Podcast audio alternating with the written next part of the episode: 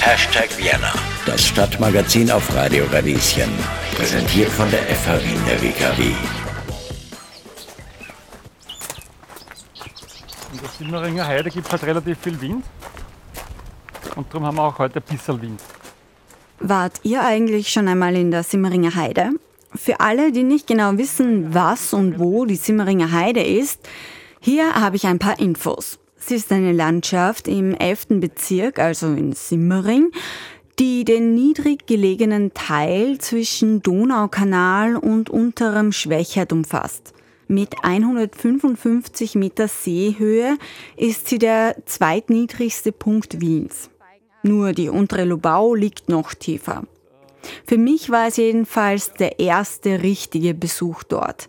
Ich war bei Harald Thies, der sich dort, umgeben von flachen Tomaten und Gurkenfeldern, einen Lebenstraum verwirklicht hat. Seinen eigenen Bio-Feigenhof. Da haben wir die Feigenplantage. Da haben wir unsere, unseren Genpool sozusagen. Hier haben wir ganz viele verschiedene Sorten. Jeder Topf ist eine Sorte und von diesen schneiden wir dann die Steckhölzer im Februar runter. Vor 17 Jahren pflanzte der Ingenieur hier seinen ersten Feigenbaum. Seitdem experimentiert er mit verschiedenen exotischen und heimischen Kräutern und Frucht- und Gemüsesorten. Welche, fragt ihr euch? Na, das erfahrt ihr heute bei Hashtag Vienna. Mein Name ist Johanna Hirzberger und ich bin heute sozusagen eure Reiseleiterin durch die Simmeringer Heide von damals und heute. jetzt runtergebogen, damit wir sie besser ernten können. Und der eine Trieb, der ist leider abgebrochen und darum hängen die Blätter so runter. Vielleicht haben Sie den vorher gesehen. Der hat es aufgrund der starken Fruchtbelastung leider nicht geschafft, aber sonst haben wir jetzt alle Triebe. Äh, Umgeben von Zitronen- und Olivenbäumen folge ich Harald Thies entlang seiner Feigenplantage in der Simmeringer Heide in eines seiner Glashäuser. Und wie sind Sie zu den Feigen gekommen? Oh, das ist eine Frage, die äh, ist nicht ganz so schnell zu beantworten ist, aber vielleicht so.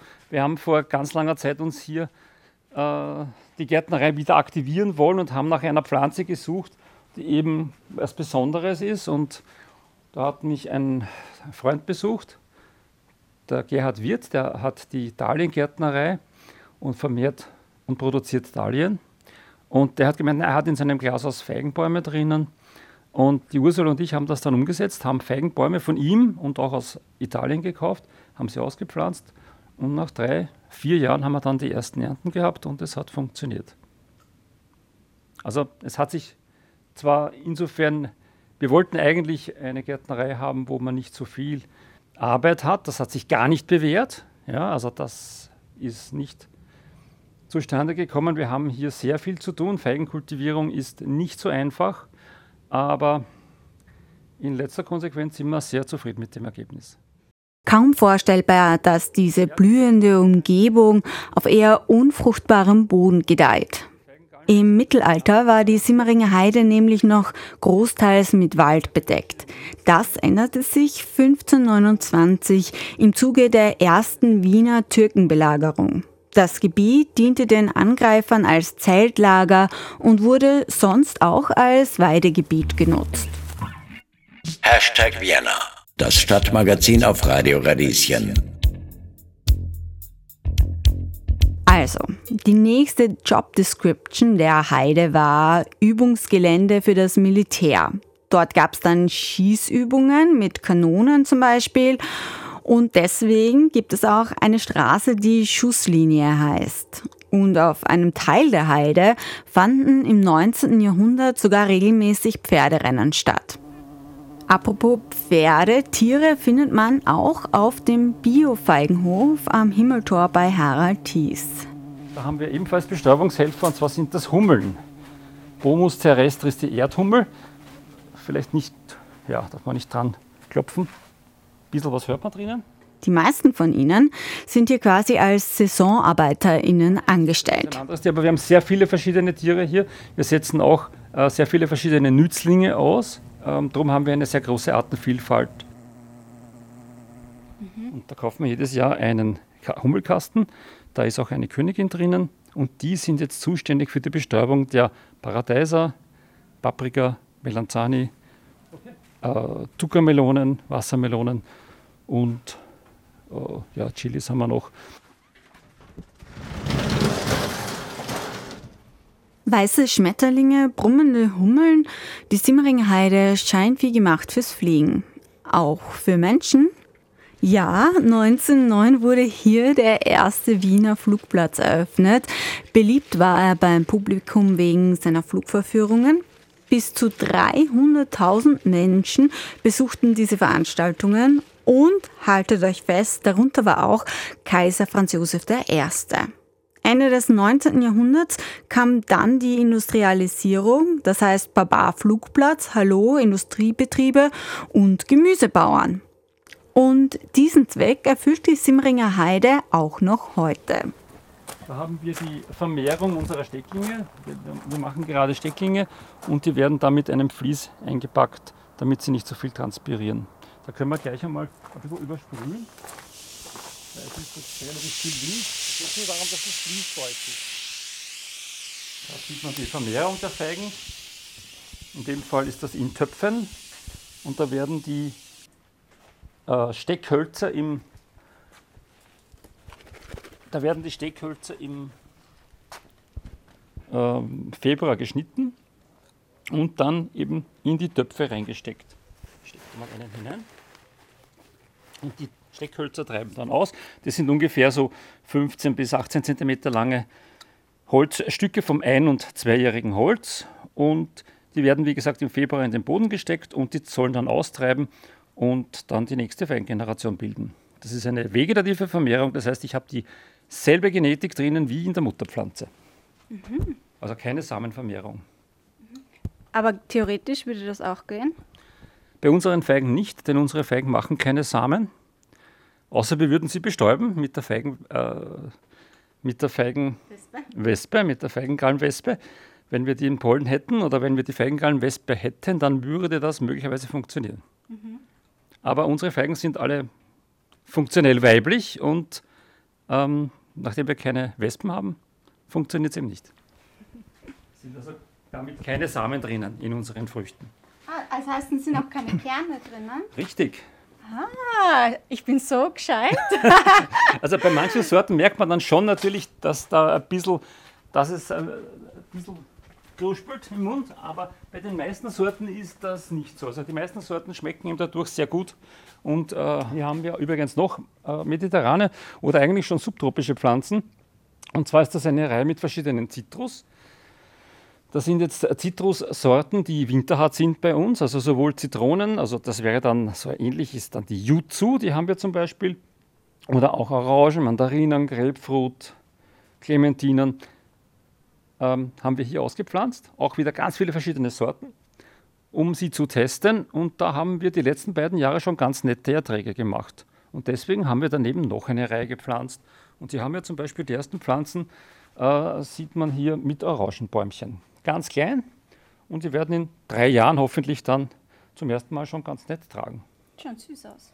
Ja, wir haben auch versucht, normale Zitronen zu pflanzen, also auf Unterlagen, die eben nicht winterhart sind. Das hat nicht funktioniert. Also das sind jetzt winterharte Sorten auf einer winterharten, auf einer sehr gut winterharten Unterlage. Das ist diese äh, dreiblättrige Zitrone, Poncirus trifoliata, die Bitterzitrone oder Bitterorange auch genannt. Und die ist wirklich super winterhart. Und die kann man als Unterlage nehmen und dann kann man eben auch winterharte Sorten drauf veredeln. Wir haben da Sorten mit minus 10, minus 13, minus 16 Grad und die kann man teilweise auch im Garten auspflanzen, ohne Glashaus. Apropos mediterrane Früchte, im Gegensatz zu den bekannten Feigen aus dem südlichen Raum sind diese hier vegan. Warum? Weil die quasi originale Südfrucht von der sogenannten Feigallwespe befruchtet wird, erklärt die Biologin Agnes Dellinger von der Universität Wien.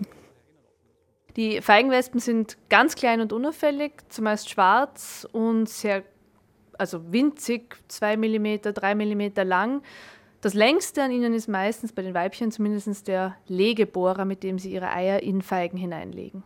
Was ist ein Legebohrer? Ein Legebohrer ist eine lange, dünne, wie ein Strohhalm, kann man sich vorstellen, nur halt viel kleiner, äh, Vorrichtung, mit der Insekten Löcher in Pflanzen stechen können, um ihre Eier hineinzulegen. Und in diesem Fall eben bei der Feigwespe können die unterschiedlich lang ausgeprägt sein, sind ganz dünn, also wie Nadeln, damit die in die Feigen hineinkommen. Und das haben nur die Weibchen, weil nur die Weibchen Eier legen. Und die Weibchen haben auch Flügel, können damit von Feige zu Feige oder Feigenbaum zu Feigenbaum fliegen. Äh, die Männchen haben keine Flügel und leben nur in Feigen ihr ganzes Leben lang. Ihr einziger Lebenszweck ist es, in Feigen zu kriechen und Eier abzulegen. Zumindest gilt das für die Weibchen. Das Schicksal der Männchen ist noch dramatischer. Und äh, die männlichen Wespen ähm, schlüpfen vor den weiblichen Wespen generell. Äh, die fangen dann an, sich durch die aus ihrer kleinen Galle hinauszufressen und durch die, durch die Feige durchzufressen zu den weiblichen äh, Larven hin und befruchten die weiblichen Larven noch in in der Feige und dann graben sie meistens noch durch das Feigengewebe kleine Tunnel an die Oberfläche der Feige, sodass nachher, wenn die Weibchen quasi fertig entwickelt sind und ausschlüpfen, die schon einen erleichterten Weg aus der Feige hinaus haben. Und äh, offenbar ähm, ist auch dieses Hinausgraben an die Feigenaußenwand durch die Männchen äh, verbessert die Sau Sauerstoffzufuhr für die Weibchen in der Feige. Also die, die Weibchenlarven, die sich noch immer in der Feige entwickeln. In Österreich ist es im Winter zu kalt für die Weigengallwespe. Deshalb greift Harald Tietz auf jene Feigengattungen zurück, die sich selbst befruchten können. Und weil kein Insekt hineinkriechen muss, sind sie eben vegan. Da haben wir dann die Sorte Madeleine de Saison. Das ist diese Reihe hier zum Beispiel. Und das ist eine Sorte, die hat die frühesten äh, Sommerfeigen. Und der Ludwig XIV. hat die, diese Sorte bereits in seinen Gärten gehabt. Im Glashaus haben wir eine andere Sorte, die ebenfalls ähnlich alt ist. Das ist die Sorte Negron.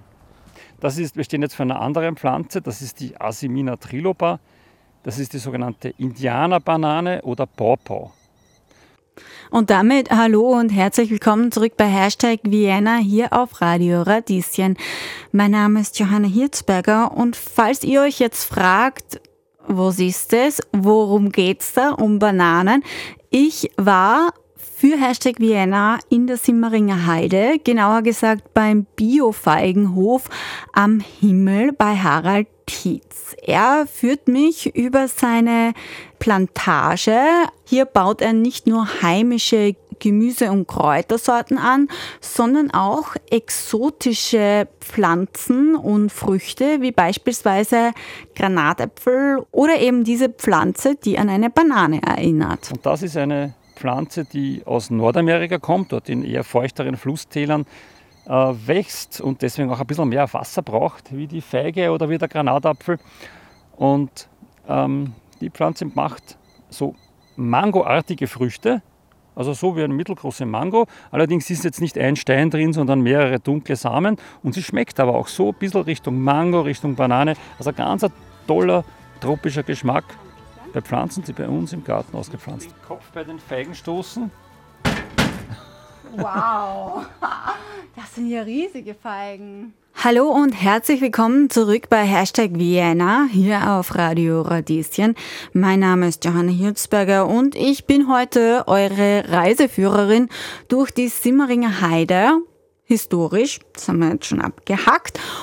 Und lokal, aktuell beim Feigenhof von Harald Hieb. Das ist also ein Kakibaum, der ebenfalls bei uns, also diese Sorte, das ist die Sorte Tipo, die macht bei uns ebenfalls sehr schöne große orange Blüten, die dann kurz vor oder auch kurz nach dem Blattfall ähm, Ende Oktober, Anfang November reif werden. Also auch das geht sich bei uns aus in normalen Jahren und wir sind immer sehr froh, wenn dann der Baum blattlos mit ganz vielen Früchten, große orange Früchte, so Apfelgroße, große Apfelgroße Früchte da steht. Ganz toll. Wir sind am Ende unserer Reise angekommen und damit auch am Ende der heutigen Sendung.